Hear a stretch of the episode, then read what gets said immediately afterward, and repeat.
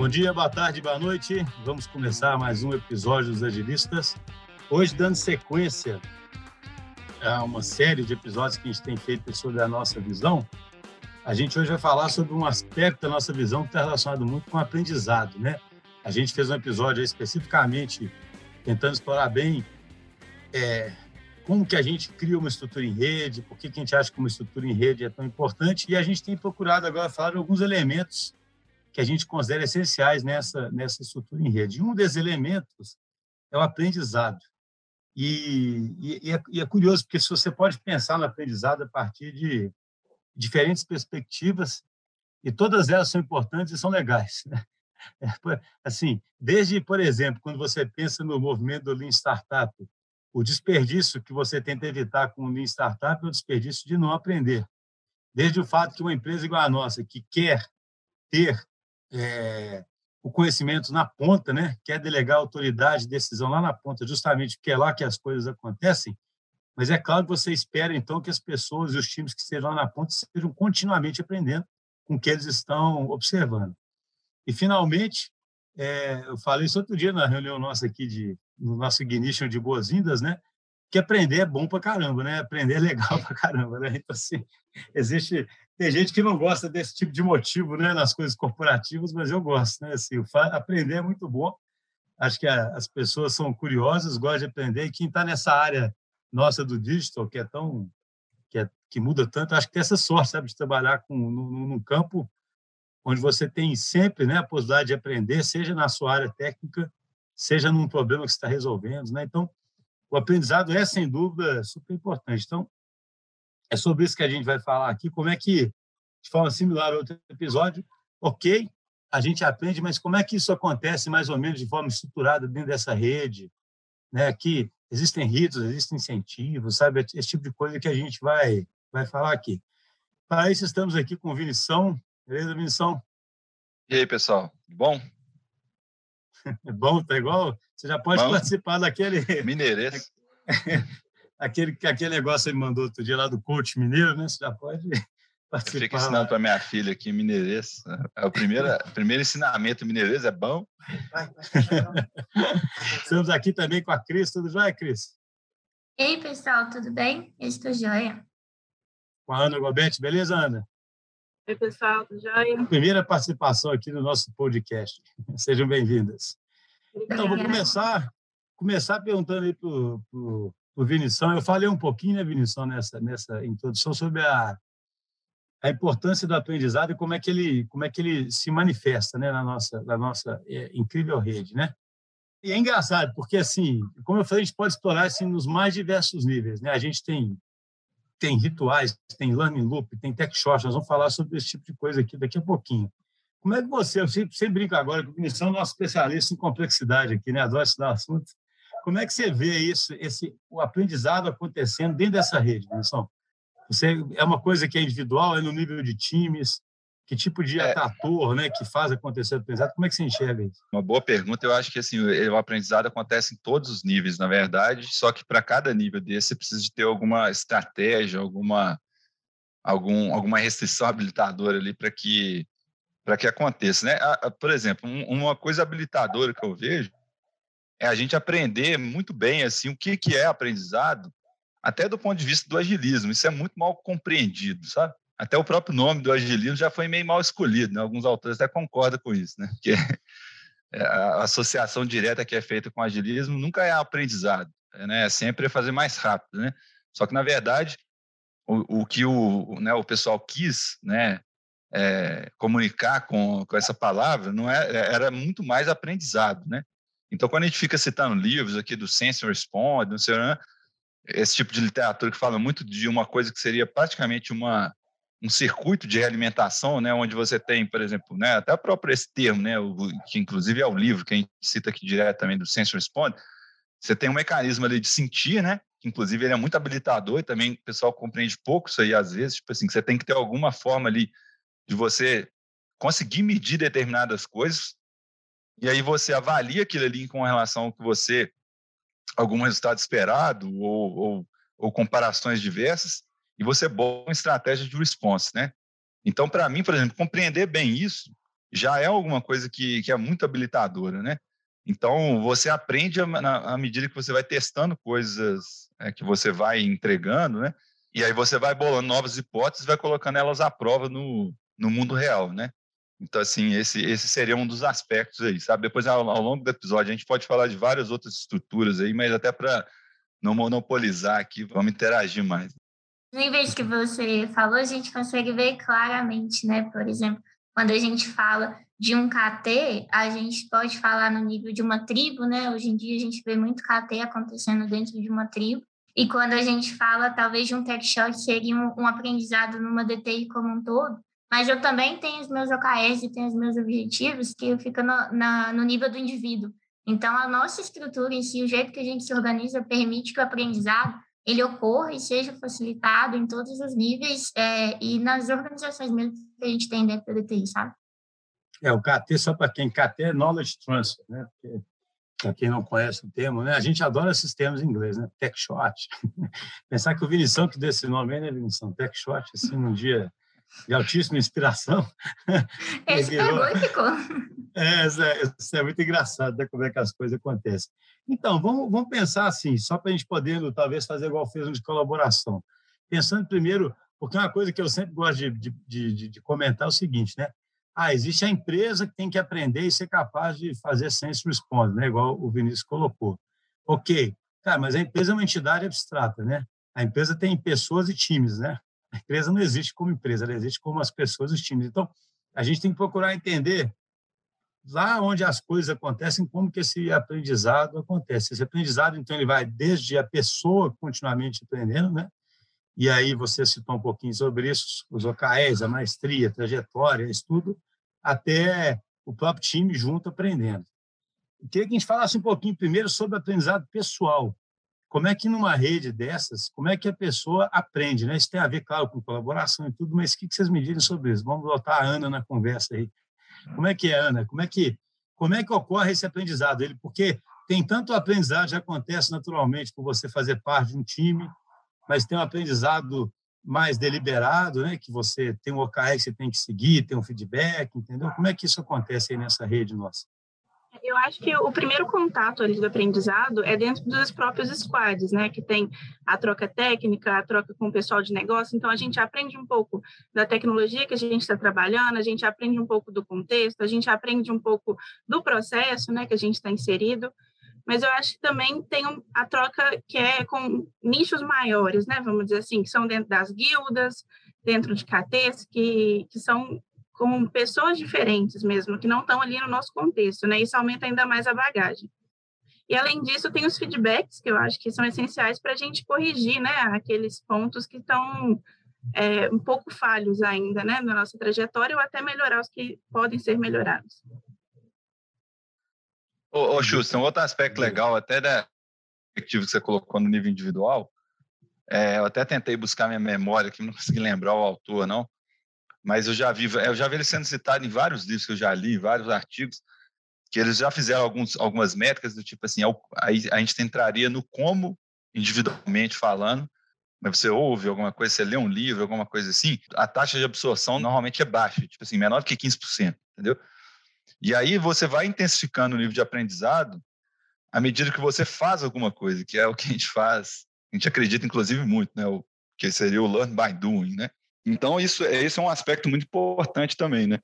Que tem muito, que está, está muito, é muito intrínseco à nossa, nossa cultura, nossa forma de fazer as coisas, porque como a gente sabe bastante disso, a gente usa vários mecanismos aí de, né, de palestras, carteiras, uma série de coisas, mas a gente sabe que, tipo assim, que o, o aprendizado mais denso, ele se dá quando você faz alguma coisa, quando você coloca aquilo ali em prática, né? Importante o aprendizado ser bastante descentralizado, né? Muito dentro dos times, e não muito, é tipo assim, ah, nós temos agora o departamento de, de aprender. Não existe isso. Tipo... Não, achei, achei legal demais você botar essa, fazer essa colocação, porque assim, esse, isso aí são catalisadores do aprendizado, né? A gente, inclusive, assim, quando a gente pensa no nível individual, a gente até declara isso no nosso manifesto, né? É claro que isso depende inteiramente da pessoa correr atrás disso, porque ninguém aprende pelo outro, né? você não consegue delegar né, o, seu, o seu aprendizado, Mas é claro que você pode estar num ambiente extremamente favorável, que vai, vai catalisar, e aí vai catalisar de várias formas. Seja igual a Ana disse, né?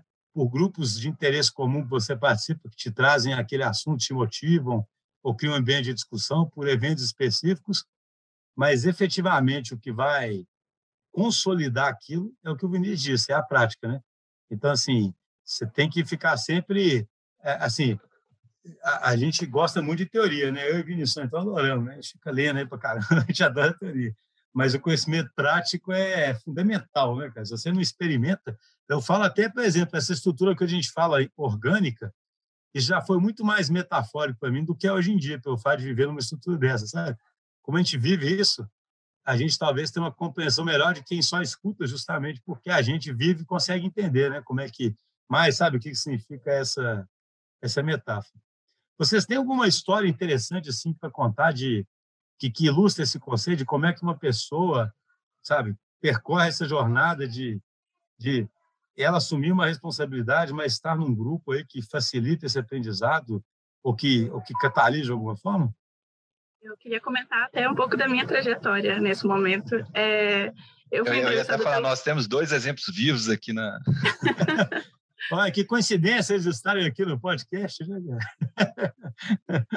é, Eu fui entrevistada pelo Vinição, né? Isso já tem bastante tempo.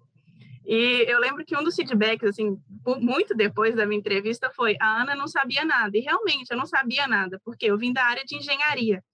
E eu estava mais ou menos ali na metade do curso, então eu não conhecia nada de tecnologia, eu não sabia programar. Eu lembro, Ana, eu lembro, umas, não tem jeito de não comentar, né? Eu lembro de você fazendo uns negócios de VBA, você me explicando uma folha de papel assim, falando assim, ah, é, então me mostre alguns algoritmos você sabe. Aí ela fazendo uns negócios assim meio em VBA. Eu falei, não, beleza, não tem problema. Eu lembro que a frase que me marcou muito foi: a, a, falou assim, a Ana não sabe nada, mas eu vejo que ela tem muita vontade de aprender. E aí, desde o começo da DTI, foi assim: eu não sabia programar, eu não sabia a tecnologia que eu, tava, que eu ia mexer, eu não sabia nada mesmo, eu tenho consciência. Só que foi muito bom na massa. Então, eu já entrei no primeiro dia num projeto que eu não conhecia nada, mas tinham pessoas ali que podiam me mostrar como é que funcionava, podiam me ensinar. E esse aprendizado foi acontecendo de forma muito natural. Então, quando eu via que eu estava, ah, já tenho um conhecimento básico, ah, então vamos dar um passo maior. Vamos tentar experimentar outras tecnologias, vamos tentar experimentar é, outras abordagens, e foi acontecendo isso ao longo da minha, da minha trajetória aqui dentro da DTI. Então, mas, Ana, você... É, vamos, não, vamos ver a história da Cris também. Essa história é bem verdadeira, porque com certeza se tem alguém que falaria você não sabe nada, é o, é o Vinição mesmo, né, cara? Isso aí é... a, a Cris eu entrevistei também. No mesmo dia, eu e a Ana, a gente foi entrevistados no mesmo dia. Eu já, eu já deu algum feedback na entrevista, assim? Já começou a cobrar alguma coisa logo depois da entrevista ou não esperou um pouquinho? Não, não, ele esperou um pouquinho. Ele estava ocupado. Eu lembro dele fazendo entrevista, três pessoas ao mesmo tempo, assim, andando em volta da DTI, passando exercício para cada um. Mas ah, eu acho que a minha história assim, de aprendizado ela é muito comigo, o ser aprendente, né? Eu que, que aprendi muito na DTI também, igual a Ana falou, né? Cheguei, já tinha tido alguns estágios na área, mas desenvolver mesmo eu aprendi na DTI. E, e, uma coisa que eu acho que, que é muito nosso é compartilhar, né? Ninguém deve ter guarda o conhecimento. O que a gente quer é que mais pessoas saibam, é porque assim a gente cresce. E aí eu cheguei num time que eu era uma estagiária que tinha estagiários, então eu era uma pessoa que estava aprendendo e estava compartilhando muito ao mesmo tempo. Então eu sempre tive várias pessoas junto comigo e a gente buscando esse aprendizado conjunto. É, e eu me lembro bem, assim, uma vez que o Estevão falou para mim que, que ele ficava impressionado, que eu eu estava ali no mesmo nível que eles, mas eu estava sempre buscando é, deixar o time confortável em falar que não sabia alguma coisa, que a gente ia procurar alguma coisa, que a gente ia achar alguém da dentro da DTI que soubesse, ia passar aquele conhecimento para frente, sabe? O Cris, muito legal isso aí que você falou, porque no manifesto a gente fala, né, se colocar numa posição de aprendizado contínuo, né, ter humildade, né, Sabe que tem um tem uma metáfora que eu gosto pra caramba. Eu também não sei de que. Hoje em dia eu não sei mais autor de livro nenhum, porque eu leio no Kindle. Eu nunca, eu nunca, nunca vejo a capa. Não, esse negócio é engraçado. Antigamente o livro fica em cima da sua mesa, você está vendo a capa ali, né? Você acaba decorando o nome do autor. Agora não sei nem o título mais, né? Você abre o livro, já começa na, na primeira página. e, e, ele é pequenininho, né? Quando você abre o Kindle, tem que ter de livro, você não consegue ver o... Mas tem um autor que fala um negócio interessante, que ele fala assim, quanto mais uma pessoa amplia o conhecimento dela, é igual a um balão que vai inflando e vai, e vai aumentando a área de contato com mais possibilidade de conhecimento. E aí você vai percebendo o tanto que você não sabe. Né? Eu acho isso aí super interessante. Tem também o efeito Danner-Kruger, né? alguma coisa assim, o nome, que está, sei se já viu essa pesquisa, que é super famosa, que, é, que, é, que mostra um viés que tem, que é o seguinte, quanto mais ignorante a pessoa, mais ele acha que sabe. É um negócio, é um negócio terrível, porque como ele é ignorante, ele se, ele considera que ele sabe para caramba. Ao contrário da pessoa que vai ficando sabendo mais, aí se ela começa a perceber o tanto que ela não sabe ainda. E eu eu estou falando isso porque a gente vê então que o primeiro passo do, do aprendizado é a pessoa ter a atitude certa, né, de, de saber que ela sabe pouco, né? Ou seja, isso não é uma falsa humildade. A pessoa pode se orgulhar do que ela sabe, mas sabe ainda que ela tem muito mais para saber, vocês concordam? Ô, Xusto, um outro aspecto interessante sobre, sobre esse ponto assim do, do, do como a gente aprende, né? É, você pode até ficar me zoando aí do, sobre o, ficar toda hora falando do social physics, né, do livro. É porque hoje a gente teve inclusive um exemplo na RDN que a gente fez hoje, né? De que algumas coisas, algumas técnicas Ô, só, gente, quando, gente, só quando precisa com o negócio, né, cara? É, nós vamos agora, daqui a pouco, tá todo mundo da empresa falando social physics aí, cara. Mas, ô, mas assim, é, é um aspecto bem interessante sobre isso é que a gente aprende, a gente é como se assim, se acredita em evolução, né? A, gente, a nossa evolução se deu muito de forma tribal, entendeu? Ao invés de ser individual. Então, assim, no fundo, a gente aprende socialmente, a gente aprende copiando, copiando o comportamento dos outros, né? Então, assim, isso é, é uma coisa, por isso talvez que a gente aprende muito melhor fazendo, porque você aprende fazendo, aí você faz, você passa para outra pessoa, outra pessoa te feedback, você olha qual, é o resultado daquilo que você fez no, no, grupo e fica copiando estratégias de outros indivíduos, né? Quando o Vinição fala aí do, do social physics, né? Eu acho super interessante, fala que o aprendizado é social, é porque, assim, a gente tem que estar tá no. A gente, eu acho interessante porque, lembra, o objetivo nosso aqui nesse podcast é falar do agilismo, das novas estruturas e como é que elas são habilitadoras de certas coisas, né? Então, quando você se organiza em times que têm muito mais liberdade para fazer essas conexões todas, e, e, não só os times, né, dentro dos próprios times, mas inclusive com outros times, você tem uma coisa, uma, uma coisa socialmente densa, né, uma estrutura socialmente densa, onde você vê aqueles comportamentos se repetindo, se repetindo, se repetindo. Isso é certamente uma das melhores formas de aprendizado que tem, né? Porque não é assim, não é assim, eu estudei meu livro e vou praticar, mas eu pratico sozinho porque eu tenho uma meta, tem alguém no meu cangote, aquela cultura de, né, de comando e controle. Aí o cara do, do eu não posso nem olhar para o cara do lado e perguntar, porque alguém vai achar que eu estou é, ineficiente, né? Tentando ilustrar esses conceitos que a gente fala, sabe, de como é que como é que é importante essa estrutura para você poder é, é, copiar e se, se escorar dos comportamentos, concorda? Eu tenho uma frase do Sérgio Godinho que ele me falou uma vez assim, eu nunca mais esqueci, que muitas vezes a gente aprende com o erro e aí a gente erra e cria uma casquinha e essa casquinha protege para a gente não errar de novo e você fica ali com esse aprendizado. E é engraçado porque como eu já já liderei alguns times, né, eu vejo algumas pessoas às vezes cometendo erros que eu cometi em 2015. E é, é aquilo que você falou, né? O aprendizado social, assim, totalmente.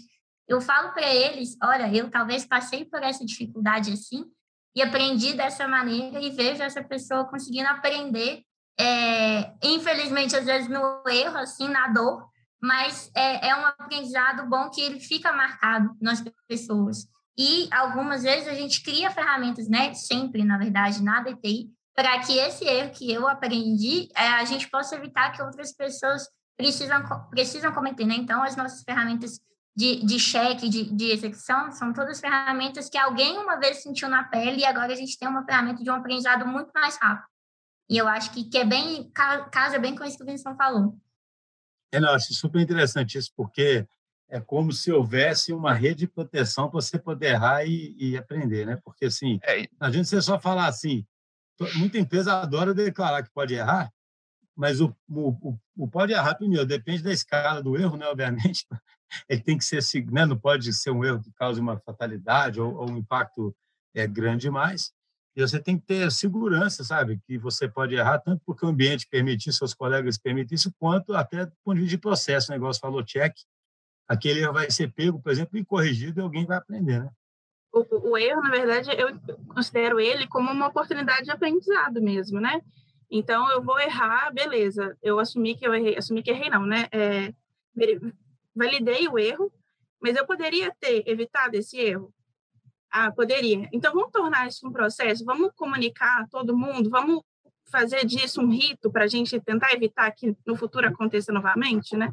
Eu acho que o erro não tem que ser crucificado, ele tem que ser realmente visto como uma oportunidade.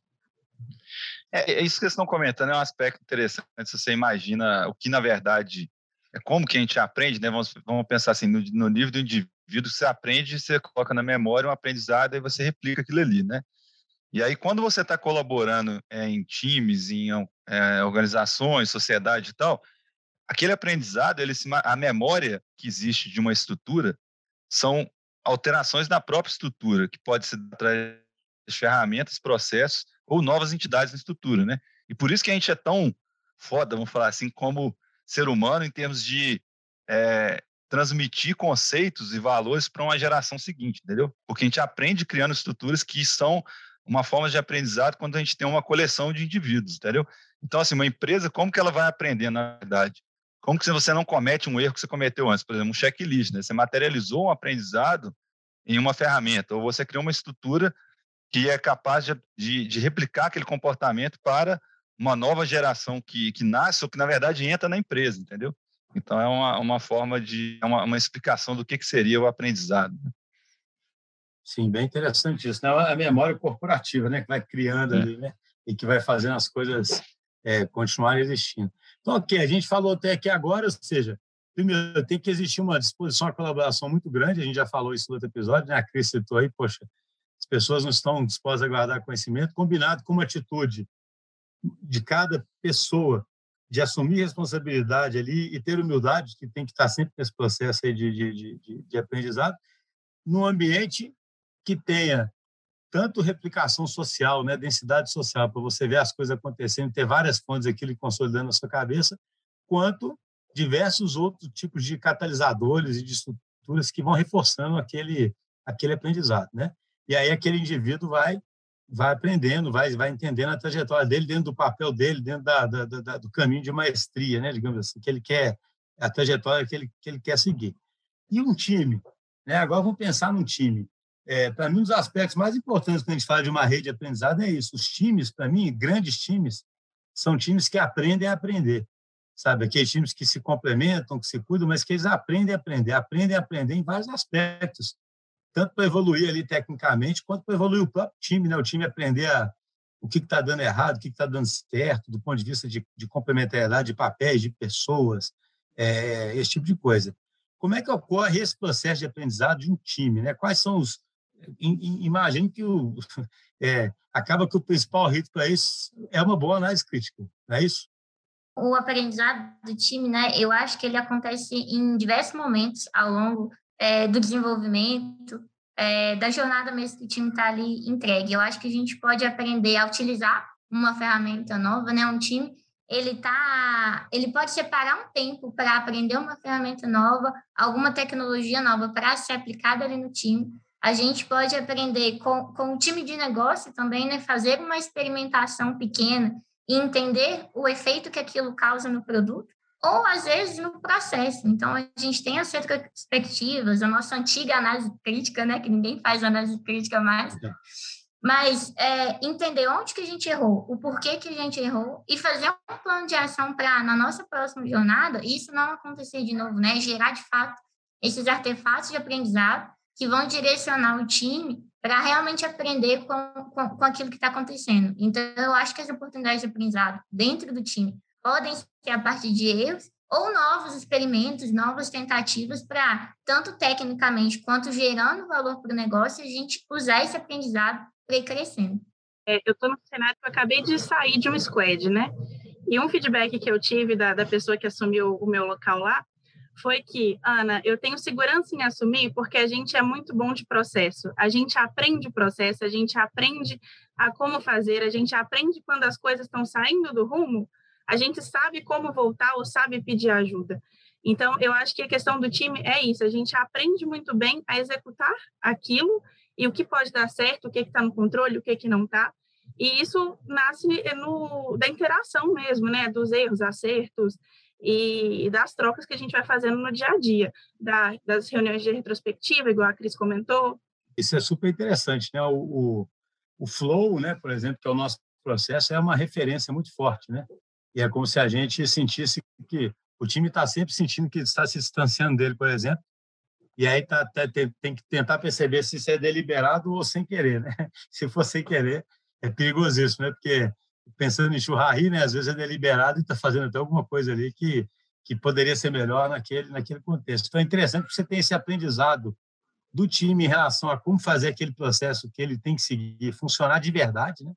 Porque um time tem que fazer aquilo realmente funcionar de verdade.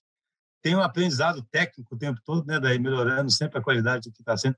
E tem um aprendizado importantíssimo aí que é do negócio, né? Do problema que está sendo resolvido, né? sempre coletivo isso, sabe? É sempre aquele time junto aprendendo aquilo. É, esse ponto eu, eu vejo uma oportunidade gigante assim no mercado aqui. É, esse último ponto que você falou aí, para mim, é o ponto que é mais, é, é menos explorado, porque muitas vezes você vê muitas retros e tal, muito focadas em ou em processo só ou em tecnologia só, igual você falou antes, você resumiu legal. Eu tinha visto alguém resumir desse jeito com essas três coisas, acho legal esse, esse, resumo. Em relação ao produto, a gente, eu vejo uma oportunidade muito grande ainda, eu ainda vejo, tipo assim, muitos times que ainda poderiam operar num nível muito mais sofisticado em relação a isso. Porque, na verdade, para você aprender sobre o produto, você tem que colocar o produto em produção e acompanhar os indicadores do produto, né? De, na verdade, de negócio, né? E aí, é, as retas, muitas vezes, deveriam ficar, ter um foco muito grande nesse tipo de aprendizado, né? De você bolar hipótese e acompanhar qual é o resultado daquela hipótese em termos dos, somente dos indicadores de produto, os indicadores associados àquela hipótese. É, isso aí é, isso aí, isso aí é curioso, né? Eu acho que isso ainda são resquícios. Assim, é, a gente vê o mercado mudando muito rapidamente. É, para necessidade realmente você ter times ágeis, né? As empresas precisando de ficar ágeis, etc. Mas você vê ainda o, é, é, ainda um pouco de terceirização, né? O negócio que é alguma coisa ele terceiriza para TI, não participa ativamente. E aí o proxy ali, se a coisa está dando certo ou errado, viram as medidas de produtividade, de processo, né? esse tipo de coisa. E aí todo mundo, o time de aquele negócio que a gente já falou aqui várias vezes, né? Da relação da relação abusiva, abusiva. entre negócio e TI, né? Porque no fundo acaba, ainda que mais sutilmente, acaba partindo muito para isso. Faz o que eu pedi aí, né?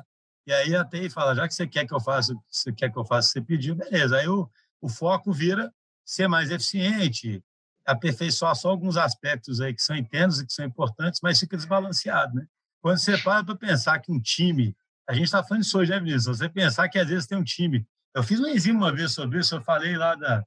É como se um time fosse estivesse naquele mito da caverna, sabe? Ele fica dentro da caverna só vendo umas sombras ali, nunca vê a, a realidade, né? Porque assim, o time está ali encapsulado, escondido, e não tem contato com a realidade, né? não tem contato com os números, os números são escondidos, o negócio não tem paciência de explicar para aquele time direitinho o que, que, por que está sendo feito aquilo, não cria propósito para o time. Aí depois alguém ainda reclama que aquele time não está virando o jogo, sabe? tipo assim, qual o milagre né, que aquele time vai fazer se ele não tiver acesso a isso e poder se expor a esse aprendizado? Né? Eu, eu acho que esse aspecto que você falou é super interessante, ele é, ele é relevante, ele tem a ver com o que você falou lá na, no, na, na, fala de entrada do episódio. Tipo assim, o aprendizado ele precisa estar na ponta, por quê? Não é porque é bonito estar na ponta, falar que está na ponta, não. É porque na ponta, se você não estiver na ponta, ele vai enfrentar uma série de camadas desse loop de sensor response que a gente falou, para você pegar as hipóteses que você tinha e botar elas em execução, você vai ter a realimentação delas. Então, por isso que tem que estar na ponta, né? Então, esse é um Por isso que se o, se o negócio vira um é proxy ali, né? É um senso responde lento, né, cara? É, exatamente. É um senso, por, por isso, é assim, se você olhar o livro do Kagan, né, ele fala exatamente isso, né? Do Inspired lá, né? Ele fala assim, ah, A departamentalização, o que, ela causa, na verdade, em empresa grande é isso. Ela causa um, um malhas de alimentação extremamente lentas, entendeu? Por isso que é ruim, na verdade, né? Então, não é que grande, ser grande é ser ruim, não. Ser grande é ser ruim se você cresce com a estrutura é, não orientada a tomar de decisão na ponta, entendeu? Assim, porque se, se, se, inclusive você tem que pensar no mecanismo do sense e do respond. O medir e o responder sobre aquilo ele tem que estar próximo também. Você pode até estar o sense próximo na ponta, mas você não consegue tomar a decisão, por exemplo, você precisa de aprovação de alguém, né? Ou seria um exemplo de, de retardo no, na, na, na, resposta, né? Mas não, esse não é só o único aspecto da coisa, não, né? Um outro aspecto que eu vejo é o nível de sofisticação das pessoas de negócio entenderem uma linguagem do agilismo de verdade, né? Disso aí que a gente está falando. Por quê? Quando a pessoa usa uma linguagem do tipo requisito, muitas vezes ela está pensando, é, tem até um termo, é, acho que é hypo, na inglês seria tipo assim, a, a tomada de decisão baseada na hierarquia, né? E não baseada a dados. Né? Esse é um problema, porque se você baseado em, muitas vezes vem esse negócio assim, um requisito, né? Um requisito vem, normalmente um requisito fica parecendo, não, tem uma restrição legal? Não, o requisito é porque alguém, algum chefe, vamos falar assim, enfiou que trouxe na cabeça ali que executar aquilo ali, entendeu? Então ele vira um requisito para o time. E se você não tem esse nível de sofisticação de entender que, na verdade, você está fazendo uma série de hipóteses e testando uma série de hipóteses, e aqui várias delas vão dar errado, e você vai aprender com isso para bolar novas hipóteses, você não consegue ter esse mecanismo de aprendizado do ponto de vista de produto, entende? Então, eu queria, eu queria fazer uma mini síntese do que a gente falou até aqui agora, e aí partir para uma outra dimensão, é, que eu acho que fecha bem o assunto, sabe? Essa, eu gosto de tentar fazer essas mini sínteses. Esse assunto é mais complexo, digamos assim, de fazer um, um modelo, mas eu gostei muito do que o Vinicius falou. Né? A gente está falando de uma organização que aprende, né? Essa organização que aprende no mundo complexo é uma organização capaz de sentir e responder. Poxa, para ser capaz de sentir e responder, tem que, tá, tem que ter vários times que tem que poder exercitar isso de verdade, né? Sentir e responder de verdade, né? Tá ali na, na, na, na é, pegando feedback e, e, e, e, tendo uma missão de longo prazo, tendo o que medir para saber, para poder saber enfrentar a realidade, né? Aí você começa cada time desses a ser um time que sente e responde, mesmo consequentemente a organização. Poxa, mas esse time também ele precisa de pessoas, obviamente, competentes. E como é que essas pessoas ficam competentes para se agruparem em times né, e, e conseguirem fazer com que esses times sintam e respondam? Elas exercem as trajetórias delas de maestria, onde elas vão ganhando feedback, onde elas vão vendo os comportamentos né, das, dos pares e vão aprendendo o que, que elas têm que fazer. Uma dimensão que eu acho que completa ainda para caramba isso. E aí, gente, assim, sempre tentando mostrar isso para o ouvinte, né? Aqui é tentando mostrar a nossa experiência com esse tipo de estrutura para cada, para cada empresa, e poder entender o que seria adequado no ambiente deles, até que ponto seria adequado. Tem outra dimensão que a gente considera assim fundamental nesse aprendizado, para provocar aprendizado e para espalhar o aprendizado, que são as nossas estruturas cross, sabe? As nossas guildas, é, assim, assim como participação de outsiders em vários momentos. Você concorda? São duas dimensões que eu vejo que falta aqui. Então, eu queria que a gente falasse um pouquinho sobre isso, sabe? Como é que as guildas complementam esse aprendizado? Porque a gente falou muito no âmbito ali, é, porque acaba que esse aprendizado até agora que a gente falou é um aprendizado prático para o cara fazer a tarefa ali dentro, né, do que ele é, tem que entregar. Mas a guilda, de cara, por exemplo, um desenvolvedor já vai dando a maestria dele da competência de desenvolvimento. A de um design vai dando a maestria para a competência de design, né? Como é que as guildas se encaixam nesse modelo de aprendizado? Eu estava conversando com a Ana hoje, quando a gente estava se preparando aqui para fazer o podcast, que a gente entrou na DTI no mesmo dia, né? Então, a gente começou como estagiários de desenvolvimento é, e a gente queria muito que tivesse uma guilda há quase seis anos atrás, porque hoje a gente vê como é possível você encontrar conhecimento, encontrar pessoas que conversam do mesmo assunto dentro da guilda, né? Que a guilda nada mais é do que isso pessoas de diferentes tribos que se juntam para falar de algum determinado assunto, alguma determinada frente. E aí a gente vê isso muito claro no nosso dia a dia hoje, porque eu e a Ana começamos como desenvolvedores, hoje eu veio minha carreira para a área de produto e a Ana né, segue nessa área de, de arquitetura e liderança. E no, no dia que eu decidi fazer essa virada de carreira, eu tinha toda uma guilda de produto estruturado, onde eu podia buscar conhecimento, eu tinha Você acha ferramenta... que a vida a vida de quem entra hoje está mais fácil do que a vida sua, não? Ah, Eu acho que tá. Muito mais. Primeiro que nem tem entrevista mais com Vinição. Entrevista com Vinição na salinha da porrada. Mas, assim, hoje a gente tem um lugar que uma pessoa nova chega, a gente já apresenta para ela essa estrutura. Olha, existem essas guildas, você é uma pessoa, sei lá, que chegou, quer mexer com front-end, você vai se conectar com diferentes projetos de front-end, diferentes ferramentas, diferentes métricas de negócio para um produto de front-end, numa estrutura que está muito próxima das pessoas. Então, eu acho que isso faz muita diferença hoje, né, Ana? A gente estava realmente conversando sobre esse assunto e eu comentei, eu falei, eu queria que tivesse isso anos atrás, isso e o nosso programa de mentoria também, né? Isso facilitaria muito. Acabava que a gente aprendia ali, mas a gente aprendia com uma pessoa que estava no mesmo contexto, né? A guilda e a mentoria, ela abre uma porta para você trocar é, conhecimento com uma pessoa que está em outro contexto, tem outra vivência, tem outro cenário, ela não está com aqueles mesmos problemas que você está passando, às vezes ela já passou, já superou. Então, é, ela permite realmente essa troca de pessoas com bagagens completamente diferentes. Então, gente, eu acho tão legal os podcasts, porque nas conversas vem tanto insight, né? Assim, eu acho tão interessante. É igual, por exemplo, isso que vocês estão falando, pensando na estrutura mais uma vez, né? Você vê, as empresas gostam de otimizar as estruturas. Estruturas otimizadas não permitem isso, sabe? Elas não permitem isso. É uma estrutura otimizada onde alguém já pré-concebeu qual informação flui para onde, ela automaticamente acabou com isso, sabe? Assim, é muito fácil alguém medir que não precisa desse cara conversar com ele, que vai perder tempo, e quase impossível medir o que, talvez uma conversa mudou a vida, ou uma participação numa guilda mudou a vida ali do cara, né? Ele ouviu uma, uma, um conhecimento, uma provocação, alguma orientação ali, né? Então, assim, é óbvio que você tem que ter um equilíbrio, né? Por isso que, por exemplo, a gente na, na, na DTI também tem o hábito de acompanhar a saúde financeira também, né? Os números, né? As pessoas têm essa, essa consciência, é óbvio, ele não pode se esquecer disso, mas eu acho curiosíssimo como reflexão para quem está procurando a estrutura híbrida, entender isso, sabe? Porque é, é, quase que pecado abrir mão de eficiência, sabe? E criar certas redundâncias, né? Ah, mas para que que precisa de participar dessas guildas aqui? É muito fácil num momento meio de desespero, sabe? Ou de, de querer apertar as coisas. É legítimo, sabe? Você ficar pensando, precisa disso? Para que mais um KT, né? Que, que você vai mais um knowledge transfer? Você foi ontem, né, no, no KT, para que mais um tech shot? Concorda? É fácil, né, você ficar pensando nisso. E é impossível medir como isso tudo cria esse ambiente habilitador de aprendizado contínuo e que faz as pessoas, às vezes, acelerarem muito ali. Né?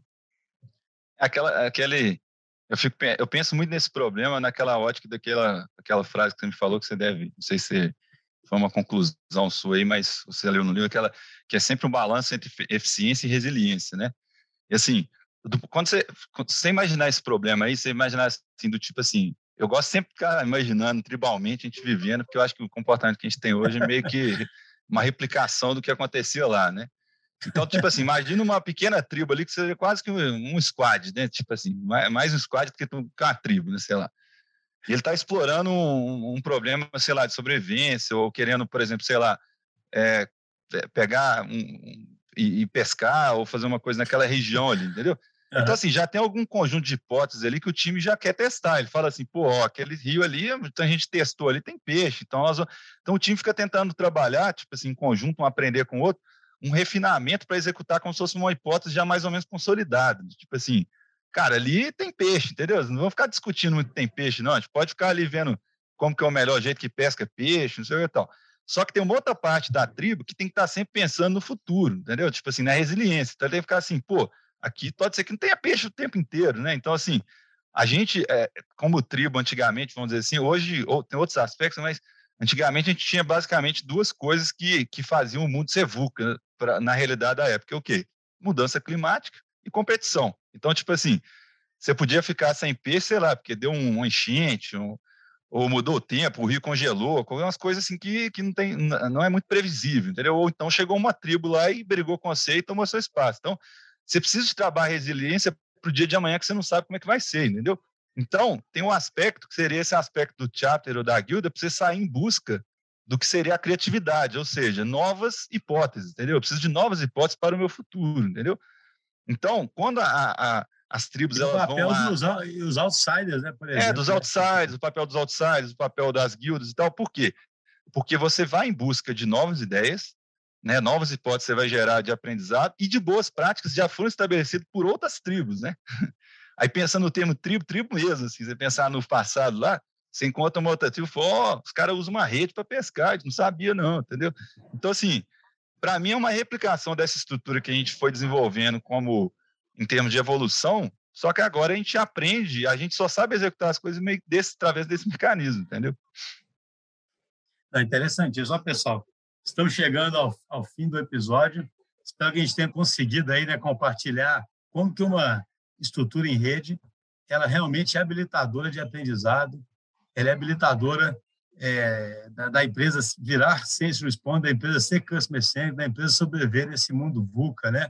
ou desse mundo bunny, né, que a gente falou. Como que isso não é simplesmente uma modinha, sabe? Eu, sim, eu sou muito preocupado com isso, porque a gente é pragmático pra caramba, né? E eu sou um cara super cético, né? Então eu gosto sempre de falar para os céticos, né? Então, assim, quando a gente fala assim, cara, você tem que dobrar a aposta no ágil, não é por simplesmente porque a gente gosta, né, do negócio, não. É porque realmente é o que funciona para um mundo mais é mais VUCA, né? igual o Vinição disse aí, né? Você achar esse equilíbrio entre eficiência e resiliência é, continuamente, sabe? E é claro, como sempre, cada empresa tem que achar o balanço dela, né? A gente tem a sorte, né? Porque a gente gosta muito disso, de poder operar num tipo de negócio que a gente pode ser quase todo bem orgânico, assim, e tem negócios que não podem ser tão orgânicos, né? Eles têm que eles têm outros tipos de, de restrições ou de, ou de problemas que eles têm que que também ter um balanço maior ali na estrutura de, é, de eficiência. Então, só para fechar, lembrando isso, né? E, e, e, engraçado que conecta muito com o nosso manifesto. E ouvindo de vocês falar isso é muito legal, né? Se a gente a gente parte ali do indivíduo, né? Que tem uma vontade incrível de aprender, é, que se organiza em times que habilitam esse aprendizado e, e, e, finalmente que estão numa estrutura que habilita isso mais ainda, seja por uma liderança que dá o espaço necessário e enxerga sistemicamente o que fazer, seja por todas essas formas de disseminação de conhecimento e de, de catalisar né, conhecimento que a gente falou até aqui. Isso aí, pessoal. Muito obrigado. Gostei muito dessa primeira participação de vocês aí, viu, Cris e Ana? Um abraço. Obrigada, você. Valeu, pessoal. Um abraço. Valeu, gente.